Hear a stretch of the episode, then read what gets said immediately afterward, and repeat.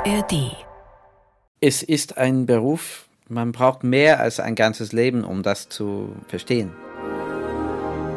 Das kann nerven bei der Proben, weil das ist so wie Zahnarztbesuch. Aber ja, das ist meine Arbeit. Am Ende hatte ich Qualifikation auf dem Airbus und ich sage, ja, dann soll ich, soll ich das einmal verwenden. Aber ich habe es nie, ich habe es nie vorgestellt, dass ich würde so ein Doppelleben haben. Aber das passt mir sehr gut. Es ist wie ein, ein, Nightclub. In der Nacht ist es ein toller Ort. Dann kommt man in der Früh und Licht einschalten ja. und dann man sieht alles. Und als Musikdirektor muss man das Licht einschalten. Hallo zusammen, ich bin Anne Schönholz und ich bin Geigerin beim Sinfonieorchester des Bayerischen Rundfunks oder kurz einfach BRSO. In diesem Podcast der ARD Audiothek möchte ich euch unser Orchesterleben von allen Seiten zeigen. Hier erfahrt ihr, wie wir Musiker wirklich ticken und was bei uns alles auf und vor allem auch hinter der Bühne so los ist. Mein heutiger Gast ist jemand, der unserem Orchester sehr nahe steht und eine wirklich besondere Verbindung zu uns hat. Es ist der britische Dirigent Daniel Harding. Seit fast zwei Jahrzehnten ist Daniel regelmäßig beim BSO zu Gast und wir schätzen ihn als einen der intelligentesten und überzeugendsten Dirigenten dieser Zeit. Mit seinen Bewegungen kann er dem Orchester sehr klar und extrem präzise zeigen, wo es musikalisch langgeht. Und hinter seinen Anweisungen steht immer eine ganz starke musikalische Idee. Daniel Hardings Weg begann als Dirigierassistent bei unserem gemeinsamen Bekannten, unserem neuen Chefdirigenten Sir Simon Rattle, damals in Birmingham. Bald darauf ging Daniel nach Berlin und wurde Assistent von Claudio Abado bei den Berliner Philharmonikern und da war er gerade mal erst 20. Von da an ging es für Daniel steil nach oben. Inzwischen ist er 47 und ist auf der ganzen Welt gefragt und dirigiert die allerbesten Orchester. Mit uns, dem BASO, hat er heuer Mahlers siebte Sinfonie gemacht. Nach einer anstrengenden Probe haben wir es uns dann in der Münchner Isar Philharmonie gemütlich gemacht und uns ein bisschen unterhalten über Daniels zwei große Lieben, Musik und das Fliegen. Daniel ist nämlich nicht nur ein großartiger Dirigent, sondern auch Linienpilot bei einer großen Fluggesellschaft. Und diese Kombination gibt es wahrscheinlich weltweit nur einmal. Also, ich wünsche euch viel Spaß beim Hören. Daniel, gerade ist unsere Generalprobe zu Ende. Ja. Maler siebte haben wir gerade durchgespielt. Ich danke dir sehr, dass du dir noch die Zeit nimmst für unser Gespräch und sag herzlich willkommen. Danke. Wie sieht's denn aus? Bist du zufrieden mit dieser Generalprobe? Ja, ähm, also meine Pflicht ist nie zufrieden zu sein mhm. und trotzdem immer zufrieden zu sein. Ähm, wie kann man nicht zufrieden sein? Das ist ähm, das Orchesterspiel herrlich. Ähm, wir haben viel äh, Arbeit geschafft in den letzten Tagen. Aber du bist schon ein Dirigent, finde ich, mit extrem klaren Vorstellungen, was er möchte. Deshalb frage ich mich, wie oft gehst du denn überhaupt mal zufrieden aus einem Konzert nach Hause oder aus einer Probe? Also bin ich jemand, der hat sehr klare Ideen. Oh ja. ja, ja. Ich bin sehr, sehr klar, was ich nicht, was ich nicht will. Das ist auch schon was, ich weiß. Deshalb aber, insistierst du sehr. Aber. Ja, ähm, ja, weil als Dirigent ich nehme meine Arbeit ernst. Und ich will nicht da stehen, das Orchester spielen lassen, dann ich surfe drauf, ähm, wird geklatscht und ich sage, wie schön habe ich dirigiert und ihr habt alle alleine gemacht. Ich, ich glaube, dass wenn ein Dirigent da steht, muss er arbeiten.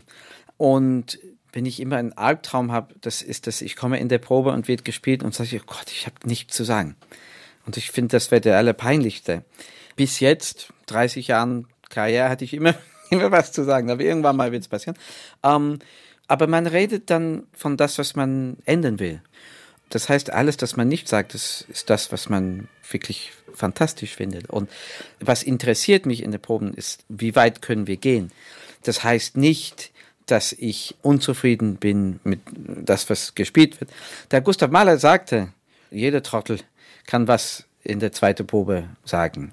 Aber ein, ein richtiger Dirigent, der hat noch was zu sagen in der 14. Probe. Das hat Mahler selber ja. gesagt, das wusste ich nicht, ja. Und mhm. als Dirigent, die größte Freude ist, dass man kommt mit Ideen und ich glaube, es ist richtig, dass man mit klaren Ideen kommt. Ich finde es respektlos, wenn man steht vom Orchester und weiß nicht, mhm. was man will. Aber das Schönste ist, dann kommen auch andere Sachen entgegen, Sachen, die man nie vorgestellt hätte und man profitiert davon und man genießt es und das Ergebnis ist immer eine Mischung zwischen das, was ich mitbringe und das, was das Orchester bringt. Und das Schöne ist ja, dass wir uns auch schon kennen. Wir arbeiten ja schon sehr lange mit dir ja. zusammen. Und ich denke mal, das macht auch was aus, dass man sich schon ein bisschen so begegnet mit diesem, ja, wir wissen schon ein bisschen, in welche Richtung es geht. Und du kennst uns auch. Und gerade weil du uns so gut kennst, meine nächste Frage, wie würdest du denn jemandem, der das Orchester, das BSO noch nie gehört hat, beschreiben, was wir denn so für ein Laden sind? Wie klingen wir? Wer sind wir? Was ist deine Wahrnehmung von uns? Also, äh, jetzt sollst du nicht zuhören. Okay. Okay. Ich würde sagen, dass äh, ich sage ja immer, die Leute fragen immer, also was ist dein Lieblingsorchester? Ich, ich sage immer, BR ist mein Lieblingsorchester, weil ich kenne kein Orchester. Ich finde, das Orchester ist, un, also das klingt unwichtig, aber es ist wahnsinnig wichtig. Immer so, fast immer, so gut gelaunt, so positiv engagiert mit der Arbeit. Und ein Orchester, der hat so einen unglaublichen äh, hohen Niveau und auch genügend Demut, im Verhältnis zu der Musik, das gespielt wird. Das ist selten. Und ein gewisses Selbstbewusstsein, wie sagt man, ja, ähm, ja ist, genau. Mhm. ist sehr nötig, ist, ist ja. nötig. Aber dass man das im richtigen Moment das mit einem Demut und einem äh, Selbstbekenntnis kurz tauschen kann, ist sehr wichtig. Das hat das Orchester hier. Ich kenne wenig, wirklich wenig Orchester, die so extrem flexibel sind, also stilistisch, so intelligent und mit so viel unglaubliche Persönlichkeiten drin. Und als Orchester, glaube ich, als Gruppe und als Dirigent, man will unglaublich viele Persönlichkeiten, weil das bringt einen Reichtum, aber es ist auch nicht immer einfach.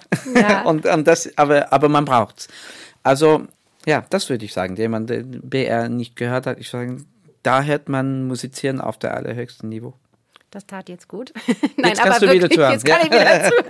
Dankeschön, das ist ja ein riesiges Kompliment. Ich gebe das jetzt mal stellvertretend für das Orchester auch an dich zurück. Die Arbeit mit dir ist wirklich phänomenal. Jetzt haben wir uns genug gelobt. Ja. Ähm, was reizt dich denn mehr? So ein Orchester, jetzt nicht unbedingt wir, aber ein Orchester, was du wahnsinnig gut kennst und wo du schon weißt, eben, da fühle ich mich so ein bisschen zu Hause. Oder Neuland entdecken und vor einem ganz neuen Orchester stehen, vor Leuten, die du noch gar nicht kennst. Das hat ja vielleicht auch einen Reiz. Was magst du mehr? Ja, das mache ich jetzt selten, weil ich habe zum ersten Mal ein Profi-Orchester in 92 dirigiert, äh, mit Simon in Birmingham. So, das heißt über 30, über 30 Jahren jetzt. Und die ersten, die ersten zehn Jahre, das ist immer so. Jede Woche fährt man alleine in eine neue Stadt und steht vor 100 Leute, die kennen sich sehr gut und man ist zum ersten Mal da und wird innerhalb der ersten fünf Minuten beurteilt. Und so, ja. das, das waren schwierige Zeiten. Und jetzt ist es ziemlich selten. Ich gehe immer jedes Jahr zu den Orchestern, wo ich eine lange Beziehung habe und das ist wunderschön so. Und man will das, man fühlt sich ein bisschen zu Hause, man hat Freunde und man fängt nicht von, von null an. Aber dann zum Beispiel im letzten Jahr war ich mit zwei Orchestern zum ersten Mal. Also ich war in, in Prag bei der Czech mhm. Philharmonic und in Cleveland. Und beide so traumhafte ähm, musikalische Erlebnisse. Also vielleicht sollte ich ein bisschen offener jetzt sein, weil vielleicht mit ein bisschen Erfahrung ist es weniger mhm. äh, schrecklich, ein Debüt zu machen als vor 30 Jahren. Aber das Problem ist, ein Jahr ist kurz und man hat nach so vielen Jahren wirklich starke Beziehungen und es gibt keine Zeit, alles zu machen. Und man sagt, wenn, äh, ich erinnere mich an ein äh, Gespräch zwischen Claudio Abado und, mhm. und Simon Rattle. Und Claudio sagte, Simon, du musst bitte, bitte komm mal und Gustav Mahler Jugendorchester dirigieren. Und Simon sagte, ja, aber ich habe keine Zeit. Und Claudio ist, ja, aber du wirst es lieben. Und Simon sagt, ja, ich weiß, und das ist das Problem. weil wenn ich komme und ich es liebe, ja, dann, dann habe ich wirklich ein Problem, weil dann muss ich wiederkommen. Und also kompliziert. Man will Neues entdecken und das bringt viel und man lernt davon, aber man muss und will auch die guten Beziehungen auch pflegen. Also das finde ich schon krass. Das sagen ja so viele Dirigenten, dass es so hart ist, diese ersten Begegnungen mit Orchestern. Ich fand es sehr lustig, dass du jetzt wirklich am zweiten Probentag zu uns gesagt hast, guten Morgen. Und dann haben doch die meisten so geklatscht und, und du hast gesagt, Wahnsinn, da kommt mal was zurück, wenn man einem Orchester guten Morgen sagt. Ich dachte, wie brutal ist das denn, dass man äh, einem Orchester Hallo sagt und da kommt nichts. Ja, aber ich glaube, dass die Musiker können nicht vorstellen, wie viel der Dirigent sieht. Jeder Musiker fühlt sich versteckt und anonym im Orchester. Hast ja. du mich die Probe jetzt gesehen? Ist Teil der Riesengruppe ja. und der Dirigent steht da und fühlt sich leider nicht sehr anonym. Und nee, sehr, nicht wirklich. Und, und, aber man sieht alles und man sagt Guten Morgen und ich glaube, alle meinen, oh, er redet nicht mit mir. Also niemand antwortet. Man fühlt sich so anonym da vielleicht. Das kann ja. echt sein, ja. ja. Ich habe mir das jetzt sehr zu Herzen genommen. Ich werde jetzt immer die Dirigenten grüßen. Sie, das tut mir sehr leid. Ich habe ein Herz für Dirigenten. Daniel, ich erinnere mich noch an meine allererste Tournee, als ich hier im BSO angefangen habe. Die war nämlich mit dir. Und zwar, weißt du noch, Bruckner Fünfte? So der große C-Dur äh, Schubert. Und ne, fünfte Bruckner. Ja? Und genau, mit, mit Schubert. Jetzt Schubert, weiß ich wieder. Symphonie genau, und es war eine Asienreise. Christian Gerhard Malerlieder gesungen. Ah, du hast auch ein gutes Gedächtnis, ja? Ja, ja gut. aber ich wollte vor allem jetzt auf den ja, Bruckner hinaus. Aber Bruckner ja, und ich weiß noch, ich war wirklich neu. Und äh, ich weiß noch, die erste Probe und ich habe so gedacht, was passiert hier eigentlich gerade? Da möchte eigentlich der Dirigent etwas und ich hatte so das Gefühl, das Orchester hat so seine ja, eingefleischten Traditionen und spielt so wie immer. Wir spielen halt Bruckner 5, das können wir. Ja. Und äh, ja, ich habe gemerkt, dass es da so ein bisschen gestockt hat. Wie gehst du damit um? Das wird ja nicht nur bei uns so sein. Das ist ja ein Phänomen. Orchester haben Tradition und das sitzt denen irgendwie so in Fleisch und Blut. Was macht man? Wie fühlst du dich, wenn du diesen tief verwurzelten Traditionen in einem Orchester gegenüberstehst? Ich war am Ende sehr zufrieden mit, mit den Konzerten, aber es war, die Proben sind schwer ist nicht das richtige Wort, aber engagiert.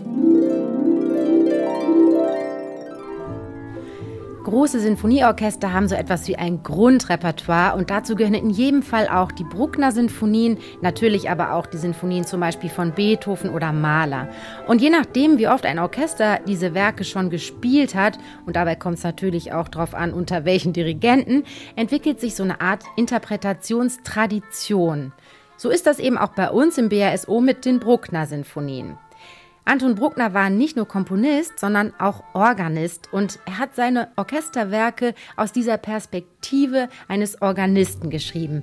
Deshalb werden oft auch diese festlich feierlichen Momente in den Sinfonien eher wie große Orgelklänge gespielt, also ein bisschen monumentaler. Daniel hat mit uns einen leichteren Zugang zu Bruckner gesucht. Er wollte, dass wir nicht so pompös und dafür beweglicher und durchsichtiger spielen. Und diese Herangehensweise war für uns Musikerinnen und Musiker schon eher ungewohnt. Deshalb hat es auch einige Zeit gedauert, bis sich die gewohnte Spielweise verändert hat ich wollte viele Sachen klar machen, du klar machen lassen. Ja, und auch zum Beispiel in dieser letzten Satz mit der riesen äh, ähm, Kontrapunkt. Mhm. Es ist mir sehr wichtig, dass das zu verstehen ist und dass es konsequent gespielt wird. Und dann, der Wunder muss entstehen. und das, wenn jede spielt ganz genau, ganz präzise und konsequent das, was da steht. Und, und bei der fünfte Bruckner ist, dieses Subjekt kommt auf jeden Schlag. Und das kann nerven bei der Proben, weil das ist so wie ein Zahnarztbesuch. Ähm, aber ja, das ist meine Arbeit. Und am Ende entsteht dann irgendwas, das vielleicht, wenn man einfach spielt und sagt, ja, das ist unsere Tradition, kann es vielleicht, vielleicht kommt es nicht gut raus. Mhm. Aber ähm, grundsätzlich, ich bin ein bisschen weniger extrem geworden als vielleicht vor 20 Jahren. Aber es ist auch eine Respektsache wenn man glaubt an irgendwas und es kommt von, von den Komponisten und ein ernsthaftes Verständnis, persönliches Verständnis von das, was da geschrieben ist, ich finde, wenn man akzeptiert irgendwas, das dagegen geht, das ist respektlos an der Arbeit und an der Beziehung mit der Musik und mit dem Orchester. Und man muss nur einen guten Weg finden, um zu erklären, warum man sowas verlangt. Und ich sehr selten, dass man trifft ein Orchester und sagt, nein, wir wollen das nicht. Leute können zustimmen oder nicht. Und vielleicht, ich vermute, manche Musiker, die kommen und sagen, oh, es ist heute, okay, es ist fünfte Bruckner, die haben eine Erinnerung ja. von das, was die meinen, dass die als Tradition haben. Aber man nimmt 20 Musiker in, äh, und, und macht ein Podcast-Interview und fragt, ich glaube, man bekommt auch 20 verschiedene Antworten von was die Traditionen eigentlich sind. Also ich fand es ja toll, dass du auch damals insistiert hast. Total richtig, finde ich, weil äh, ich meine, dafür bist du da. Und ehrlich gesagt, wir sind auch dafür da, einfach zu machen, was du sagst. Ich fand es nur wirklich interessant, weil ich glaube, wie du sagst, man hätte ruhig Einzelspieler fragen können und es wäre vielleicht unterschiedlich gewesen, wie sie diese Tradition erklärt hätten. Aber ich habe ja. immer das Gefühl, so ein Orchester hat wie ein Traditionsautomatismus, der sich beim Spielen dann auch einstellt. Ich glaube, den kann keiner so richtig erklären. Also mhm. ich hatte jedenfalls damals dieses Gefühl und fand das spannend und ich war aber auch sehr froh, dass sich das sehr bewegt hat. Wir hatten viele Konzerte auf Tournee und ich finde, wir haben dann wirklich auch diesen Weg dahin gefunden. Ja, ich fand das wirklich schön. Was ganz anderes. Viele, die jetzt vielleicht gerade auch zuhören, wissen so grob, ja, Daniel Harding, klar, der ist Dirigent, aber da war doch auch irgendwas mit Fliegen, der ist doch Pilot. Und ehrlich gesagt, so ganz genau weiß ich es eigentlich auch nicht. Magst du im Kurzdurchlauf erzählen, was du genau machst und wie oft fliegst du, welche Maschinen überhaupt? Was ist das für eine Betätigung? Also ich bin Co-Pilot auf Mittelstrecke, das heißt so Europa, Nordafrika, auf den Airbus 320 für Air France. Und es ist unterschiedlich, aber ich würde sagen, ich fliege so acht, neun Tage im Monat bin ich im Flugzeug. Manchmal ist es weniger, wenn ich viele Konzerte habe und manchmal ähm, ist es ein bisschen mehr. Also letzter, ich, ich, war, ich war neulich im Urlaub. Zum ersten Mal in, in sieben Jahren war ich hm. zehn Tage im Urlaub, kam ich zurück. Ich bin dann sechs Tage hintereinander geflogen so 20 Strecke in sechs Tagen ist schon viel. Mhm. Dann hatte ich das Wochenende frei und jetzt bin ich hier. Dann gehen wir auf Reise und dann bin ich wieder zu Hause und werde drei Tage fliegen, bevor ich was anderes mache. Also es ist so und das bringt mir einen wunderschönen Ausgleich im Leben. Aber es ist manchmal dicht. Ja, das klingt ziemlich dicht. Ja. Nimmst du denn jeweils auch so ein bisschen was mit? Du sagst, es ist ein Ausgleich. Da nimmt man ja dann auch schon was mit, wenn man sich mit was anderem beschäftigt. Aber gibt es so Dinge, wo du bei beiden Tätigkeiten von der anderen Tätigkeit profitierst? Ja, würde ich sagen. Also heutzutage ein Linienpilot zu sein, man sucht keinen Top Gun. Ne? Das Wichtigste ist, gute Entscheidungen zu treffen. Und diese Teamarbeit im Flugzeug ist extrem wichtig und die Ruhe, dass wenn irgendwas passiert, erste Reaktion ist, ist mhm. nichts zu tun.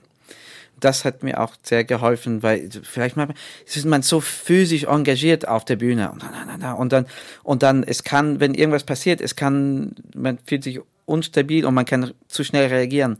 Und ich glaube, langsam durch das Fliegen lerne ich auch ein bisschen, wie man Abstand nehmen kann. Dirigentenleben, es wird alles Jahren vorher geplant. Mhm. Und sagt, willst du das machen, willst du das machen? Und natürlich will man alles machen. Jeder Angebot ist ein Traum.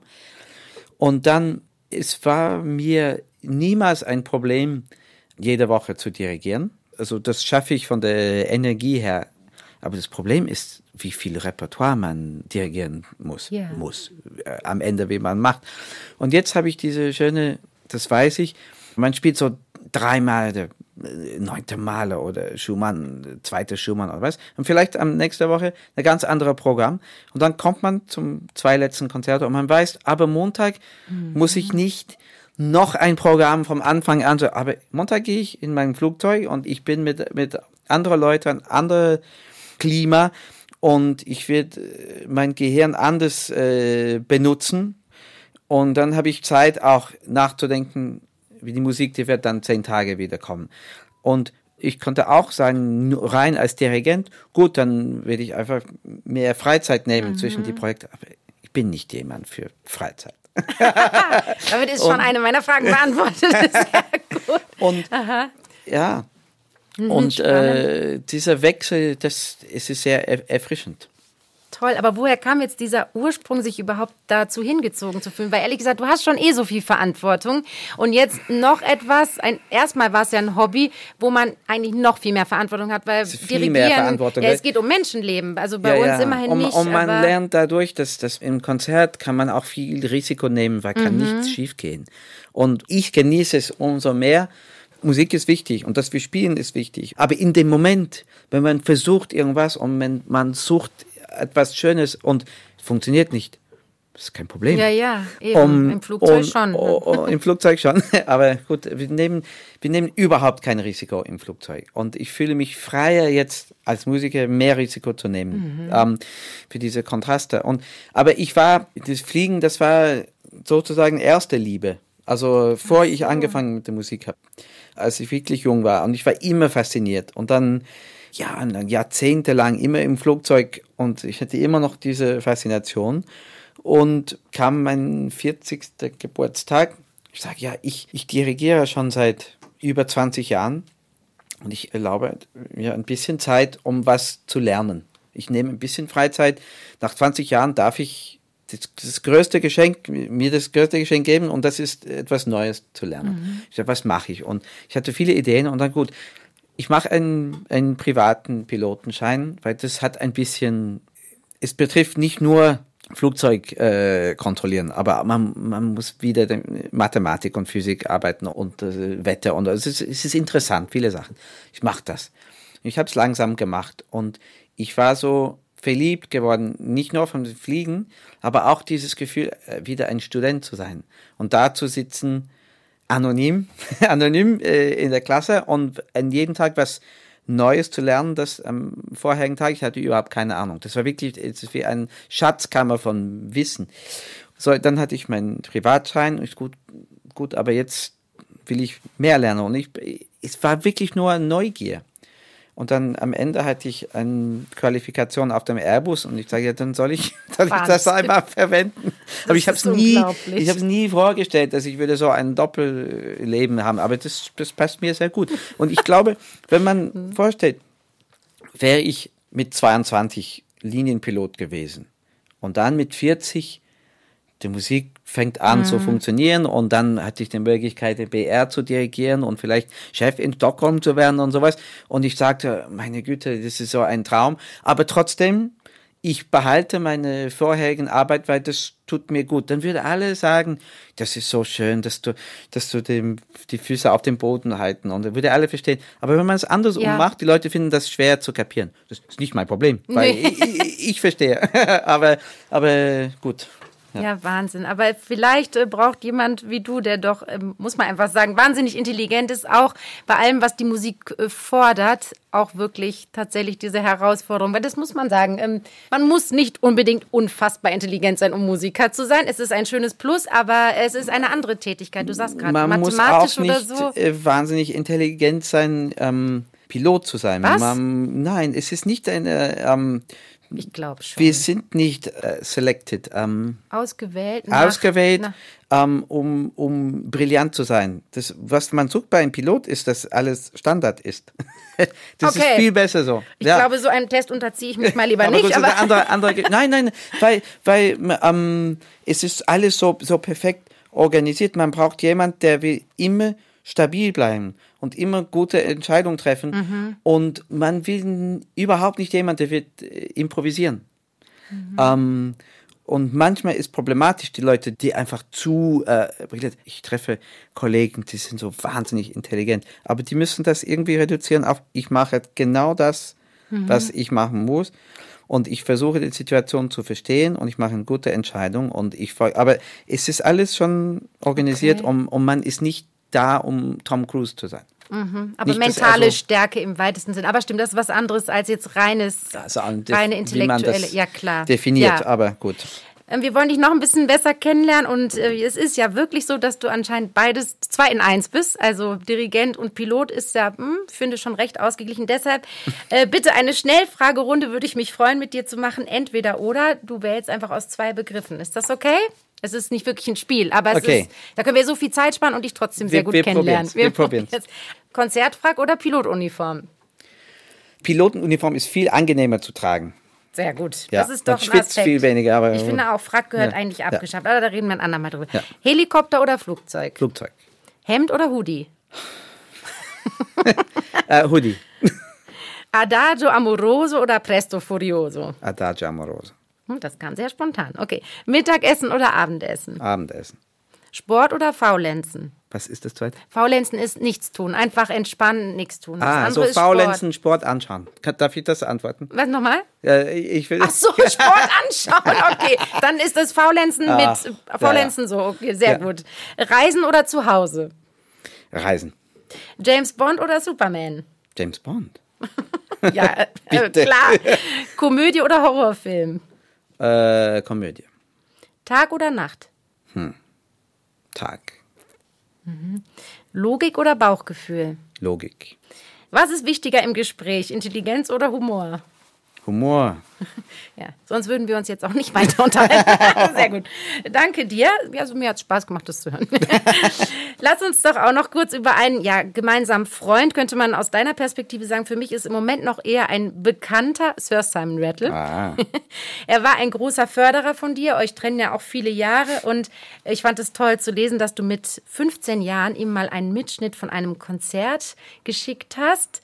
Du hast da natürlich dirigiert. Ich glaube, es hat ein Lehrer von dir geschickt. Ich möchte unbedingt wissen, was hat denn Sir Simon geantwortet? Was war seine Reaktion? Mit 15, 16, ich wollte unbedingt Dirigent werden. Und ich war im Internat in Manchester.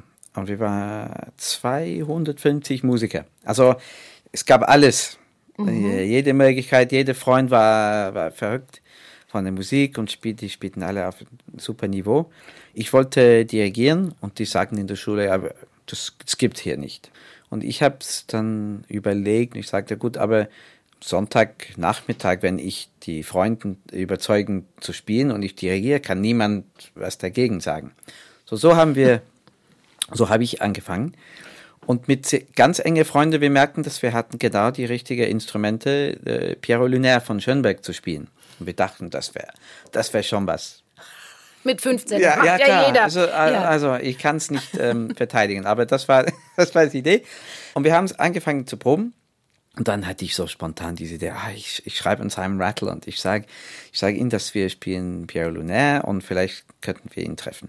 Und ich habe das von meinem Kompositionslehrer gesagt und er sagte, weißt du was, ich schreibe für euch. Vielleicht kann ich besser erklären mhm. die Situation.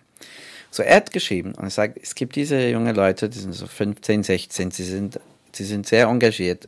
Und er hat auch erklärt, dass wir spielten Pierre Lunaire ein bisschen gegen die Regeln der Schule und das war so unser Protest und, und ich sage, es wäre so wichtig, wenn sie ein, ein, auch halbe Stunde Unterstützung bekommen können. Und Simon hat es gelesen, er sagt, die, die Leute sind entweder interessant oder total verrückt. und ich sag, und er hat, ich, ähm, der Pianist und die Sängerin, hat uns nach Birmingham eingeladen. Und wir dachten, okay, wir gehen nur zu dritt. Wie können wir ihnen zeigen, das, was wir machen? Gut, wir werden es auch nehmen. Zum Glück in der Schule hat, hat man Möglichkeit, sowas zu machen. Und wir haben diese ganze Schönberg aufgenommen auf Kassette damals. Und wir kamen zu ihnen in Birmingham wir haben es aufgenommen, willst du das hören? Und Nein, ich sag, okay. Und er, hat zugehört. Und er, hat das ganze Stück zugehört. Und er sagte, und jetzt kommt das, das perfekte Simon Rattle-Kommentar. Er sagt, ähm, ja, ich habe es äh, vor einige Wochen mit äh, die Musiker der Berliner Philharmoniker aufgeführt. Und ich muss sagen, eure, eure Aufführung ist viel präziser als unsere. Und wir waren so, ich sag, aber ihr versteht überhaupt gar nichts von der Musik. Nein, das ist genial. Das hat ich er sag, wirklich gut, Also ich, ich, ich, werde jetzt nicht einmal ähm, über wie man da, also ihr, ihr, könnt das schon und ich werde nichts erklären, aber lass uns einmal reden. Was ist Expressionismus? Toll. Und das war der Anfang einer guten Freundschaft. Fantastisch. Aber so typisch ihn. Ja. Direkt zum Punkt. Ähm, das war 91, 92 und dann war ich einige Zeit sein Assistent, mhm. aber er ist immer noch der, den, den ich, weil ich, ich, ich rufe ihn immer an, wenn ich habe eine Frage oder ich habe nicht was nicht verstanden oder sowas, weil der ist, wir sind sehr eng seit ganz ganz langer Zeit. Ähm, ein Dirigent ist immer allein und man braucht, man braucht andere Leute, die kennen diesen Beruf. Und die sind auch ehrlich weil das, man kennt immer die Leute, die sagen, ah, komisch, weil das Orchester ist immer, die, die haben einen Ruf kompliziert, sondern ist immer sehr freundlich mit mir. Man, nein, man braucht Freunde, mhm. die sind ehrlich. Ja, das, da hatte ich auch wirklich Probleme oder so. Und Simon ist immer ganz ehrlich, aber vor allem, der ist jemand, der kann sich selbst und die Situation und alles wirklich analysieren. Es ist unfassbar, wie er die Sachen auseinandernehmen kann und mhm. etwas erklären oder zeigen. Aber ihr seid längst ebenbürtig. Ich meine, du bist aus diesem wirklichen Schülerverhältnis zu einem ebenbürtigen Dirigenten gewachsen. Ist es dann nicht manchmal auch umgekehrt? Fragt er dich nicht auch was? Es ist ja bestimmt ein andersartiger Austausch heute. Ja, der, der, ist, der ist immer neugierig mhm. und fragt Sachen, aber er kommt nicht und sagt, wie schafft man diese Auftakt? aber, okay. aber, aber er sagt immer, er sagt mhm. immer, ja, wir sind Kollegen. Ich, ich würde mich nie als seine Kollege sehen ich habe ihn 17, 17-Jährige kennengelernt. Aber dass ich jetzt zehn Jahre älter bin, als er damals war, das will ich nicht wissen. Lustig. Also wirklich bis heute eine sehr innige und nahe Beziehung. Toll. Ja. Wie ist denn das, wenn du auf die ältere Dirigentengeneration schaust? Und es gibt ja sehr alte Dirigenten, muss man sagen. Und dann auf die Jungen, die du ja bestimmt jetzt auch kennst, die noch jünger sind als du, die mhm. jetzt so am Anfang ihrer Karriere stehen. Würdest du sagen, da gibt es so einen riesen Generationenunterschied auch in der Herangehensweise an Musik? Oder findest du, dass sich der Dirigentenberuf eigentlich seit sehr langer Zeit gar nicht wirklich verändert hat? Also ich glaube, dass der Beruf hat sich viel mehr geändert in den Jahrzehnten, vor ich angefangen habe, als vielleicht in der Zwischenzeit. Mhm. Ähm, aber ich kannte es nicht vorher, aber alles, das man mitbekommt, ich glaube, dass der Riesenwechsel war ein bisschen früher. Ich habe, ich sagte Abendessen, nicht Mittagessen. Ich habe Mittag gegessen mit der Herbert Blomstedt vor ein paar Wochen, weil mhm. er in Paris dirigiert hat. Und das ist immer immer faszinierend, mit ihm zu reden, aber das ist auch ein ganz moderner Dirigent, finde ich. Mhm. Ähm, und zwischen der, also ich sage der jüngere Generation, aber ich bin leider nicht mehr ich, von der jungen Generation, ich bin so die mittelalte Generation, aber ich glaube, dass es gibt viel, vielleicht mehr Freundschaft und Kontakt zwischen uns als vielleicht unsere Kollegen vor 40 Jahren mhm. oder sowas. Und das finde ich sehr wichtig. Ähm, es ist ein Beruf, man braucht mehr als ein ganzes Leben, um das zu verstehen. Also ich finde es sehr wichtig, dass Dirigenten auch ganz jung anfangen können. Und vielleicht reden wir davon oder nicht, weiß nicht, aber ich glaube, es sind auch zwei verschiedene Berufe. Ein Gastdirigent zu sein und ein Musikdirektor zu sein, man verwendet ab und zu mal die gleiche Kompetenzen, aber das sind zwei ganz, ganz verschiedene Sachen. Wir haben ja schon öfter hier im Podcast von der wichtigen und sehr, sehr prägenden Rolle eines Chefdirigenten gesprochen oder wie Daniel sagt, eines Musikdirektors. Ein Chefdirigent arbeitet über mehrere Jahre ganz intensiv mit seinem Orchester und kann so vieles musikalisch bewegen und natürlich auch verändern. Bei uns im BRSO arbeitet ein Chefdirigent ungefähr 10 bis 12 Wochen pro Konzertsaison mit dem Orchester und spielt mit uns das Repertoire, was er für besonders spannend, passend und auch wichtig für uns hält. Das macht insgesamt ungefähr ein Drittel der Konzertsaison aus. Und für die anderen zwei Drittel der Zeit kommen sogenannte Gastdirigenten zu uns. Jede Woche steht dann jemand anders vor uns und leitet das BRSO. Es gibt einige Dirigenten und Dirigentinnen, die regelmäßig bei uns zu Gast sind und die unserem Orchester also schon wirklich vertraut sind. Und zu denen gehört natürlich auch Daniel Harding. Aber natürlich wollen wir auch immer wieder neue Dirigenten und Dirigentinnen kennenlernen und mit ihnen zusammenarbeiten. Regelmäßig wird dann im Orchester abgestimmt, wen wir als Gastdirigent einladen möchten. Der Chefdirigent gibt dabei nicht vor, wer außer ihm noch als Gast zu uns kommen soll, aber er kann natürlich Anregungen oder Ideen einbringen. Daniel Harding hatte schon in mehreren Orchestern eine Chefposition inne. In Trondheim, in Bremen, in Paris, beim Mahler Chamber Orchestra und beim schwedischen Radiosinfonieorchester. Nächstes Jahr tritt Daniel Harding in Rom als Musikdirektor an, als Nachfolger von Antonio Papano. Und wir im BRSO hoffen natürlich, dass er weiterhin regelmäßig zu uns als Gastdirigent kommen wird. Ich würde mich riesig freuen, denn Daniel ist einer meiner Lieblingsdirigenten. Beschreib mal ein bisschen, was würdest du sagen, ist das der entscheidende Unterschied? Ziel ist ganz anders. Mhm. Ähm, und die Zeit, über den man, man arbeitet. Man kommt als Gastdirigent und sei, soll sein, das Ziel ist, am Donnerstagabend das allerbeste mögliche Konzert zu, zu geben. Aber das heißt, dass grundsätzlich muss man ständig Kurzwege finden und Lösungen finden. Und Lösungen in der Musik interessieren mich nicht so sehr. Aber das ist nötig, wenn man irgendwas innerhalb zwei, drei ja. Tagen vorbereiten muss.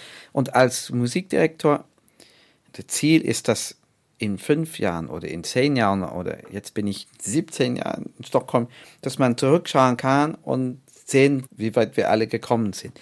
Und das heißt, dass manchmal muss man am Konzertabend ein Pflaster drauf machen. Aber wenn man nicht alles einmal auspackt und alles auf den Tisch liegt, dann kann man die Sachen nicht wirklich bearbeiten. Aber wenn man das macht, wird es nicht am Donnerstagabend wieder Ja, ja, alles zusammenkommen. ja. Das ist wie, wenn man eine, ein, ein Uhr bearbeiten will.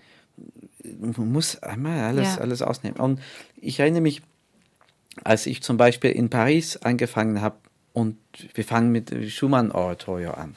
Und viele Repertoire, das wir gespielt haben, das war Repertoire, das ich ausgewählt habe, weil ich das liebe und ich das wichtig finde, aber auch um wirklich zu verstehen, wie ist der Gesundheitsstatus des Orchesters. Ähm, und man kann jahrelang Repertoire spielen, das immer gut klingt. Und dann hat man eine Idee von Gesundheitsstatus, I don't know how you say that, bei ein Orchester, ja, ist, genau, das mhm. total verfalscht ist. Und dann plötzlich spielt irgendwas, wo man alles hört, um Gottes Willen, was ist zu diesem Orchester passiert? Nix. Es ist nur das, es ist wie ein, ein Nightclub. Das am Abend, in der Nacht ist es alles so, es ist so ein tolle, toller Ort. Dann kommt man in der Früh und äh, Licht einschalten Ja. und dann man sieht alles. Und, und als Musikdirektor muss man das Licht einschalten. Und, und das heißt, dass diese Arbeit, das heißt auch, dass manchmal die Konzerte der Musikdirektor, wenn der Arbeit richtig gemacht ist, werden nicht auf dem gleichen Niveau sein. Ähm, wenn die Konzerte des Musikdirektors immer so perfekt vollgebracht sind als von den Gastdirigenten, ich habe Angst, dass der Musikdirektor arbeitet als Gastdirigent. Verstehst du, was Spannend, ich meine? ja, natürlich. Also es Ähm, ist eher ein längerfristiger Weg klar. und da gibt es auch mal diese Tiefs, Und, und, weil man und halt im um langfristige Weg zu so, arbeiten, mhm. muss man manchmal kurzfristige Sachen aufgeben. Ja. Ja. Du wirst ja bald so ein, äh, ja, du wirst das Licht einschalten in Rom, Ja. weil kennst du aber das Orchester natürlich schon sehr gut, oder? Also um noch mal ganz klar zu sagen, ab und, und da muss 2024 ich sagen, fängst dass, du an. der, dass der, der, der Arbeit letzte 20 Jahren, Papano in Rom, er hat wirklich sehr, sehr ernsthaft und hart gearbeitet. Mhm. Also ich werde immer suchen, bis ich was finde, dass ich das, äh, ich bin so wie ein Mechaniker. Ne? ähm, und als Musikdirektor ist man auch ein bisschen so. Aber ich glaube, das Orchester ist in einem sehr guten Zustand. Toll. Und Rom ist ehrlich gesagt auch ziemlich toll. Das soll aber nicht die Hauptrolle spielen. Ja, aber also es ist es nicht einen schlecht. Einfluss, ja. Ja, das müssen wir hier nur noch, noch einfach noch mal auch klar sagen für alle, die es vielleicht noch nicht mitbekommen haben. Also 2024 wirst du Chefdirigent des Orchesters und auch des Chores der Accademia Nazionale di Santa Cecilia in Rom. Ja. Vielleicht noch kurz auf den Punkt gebracht, was liebst du denn besonders an diesem Orchester? Du hast eben eine wunderschöne und äh, ja, die ging runter wie Öl Beschreibung unseres Orchesters gemacht. Aber was, was magst du besonders an diesem Die, es ist, Klangkörper? es ist ein, die sind musikalisch wahnsinnig großzügig. Mhm. Es gibt eine, wir sagen immer, diese Klischees von Nationalitäten und so, das gibt es nicht. Man soll man, da, das stimmt nicht und das ist altmodisch. Aber mit Orchestern sieht man schon, dass ein bisschen Wahrheit drin. Mhm. Und ein italienisches Orchester kann man mit einem deutschen Orchester nicht verwechseln. Die kommen Ähm, später zur Probe wahrscheinlich, wenn man beim Klischee bleibt. Nee, ist das wirklich so? Entschuldigung, das muss ich nur. Nein, die haben Ja, schon auch aber, dieselbe aber gut, es, Disziplin. eine andere, es Ja. Mhm. gibt eine andere Arbeitsatmosphäre. Ähm, es gibt ein Engagement beim Spielen, das ist fast wie, das ist fast wie Jugendorchester. Mhm. Dieser, die, die wollen einfach, so, die Augen sind so offen im Konzert und die geben alles. Und es gibt überall, ich bin Englisch, wir sind die Meister von Zynismus. Und man soll nicht zeigen, dass man wirklich, äh, wirklich enthusiastisch ist, weil das wäre ein bisschen uncool und sowas. Und ich liebe bei diesem Orchester in Rom, wie offen die sind, um zu zeigen, wie sie das lieben. Und Italien ist, ist nicht ein Land von Symphonieorchestern. Das gibt keine Riesentradition. Es ist ein Open Land. Aber auch dieses Nötigkeit und Wille, immer eine Geschichte zu erzählen, das ist nie, das ist nie Blas oder nie Fahrt oder das ist immer, das ist fast zu viel Inhalt immer. Und das finde ich sehr verlockend. Das klingt wirklich toll. Also ich wünsche dir in jedem Fall einen wundervollen Start dort und ich danke dir sehr für das schöne Gespräch. Ich freue mich natürlich jetzt erstmal auch auf die Konzerte mit dir. Freut Vielen Dank, auch. Daniel. Danke dir. Danke. Es ist wieder Zeit, mal bei Sir Simon durchzuklingeln. Daniel Harding und Sir Simon, ja, die beiden kennen sich wahnsinnig lang und sehr gut. Darüber hat Daniel vorhin ja auch gesprochen. Und ich bin deshalb sehr gespannt, was Sir Simon mir über seinen ehemaligen Schüler zu erzählen hat. Hallo Sir Simon, hier ist Anne mal wieder. Good morning. Guten Morgen, Sir Simon. Ich habe heute mit Daniel Harding gesprochen und ich soll Sie auch ganz lieb grüßen. Und ich würde natürlich gerne noch mehr über Ihre Verbindung zu Daniel erfahren. You understand, Daniel I've known since he was 15. And there was a point where his parents said to me, Look, we don't know what to do with him in this gap year, so we're giving him to you. Uh, I'm sure I wasn't a good parent, but he does feel like a big part of the family. The important thing to know there are one or two people in this world who have more than one brain, and Daniel does. And someone with that amount of intelligence I think, for instance, when he was a student, he had a blind roommate, and his roommate said, Daniel, you're so messy. You're leaving books all over the floor. I fall over them.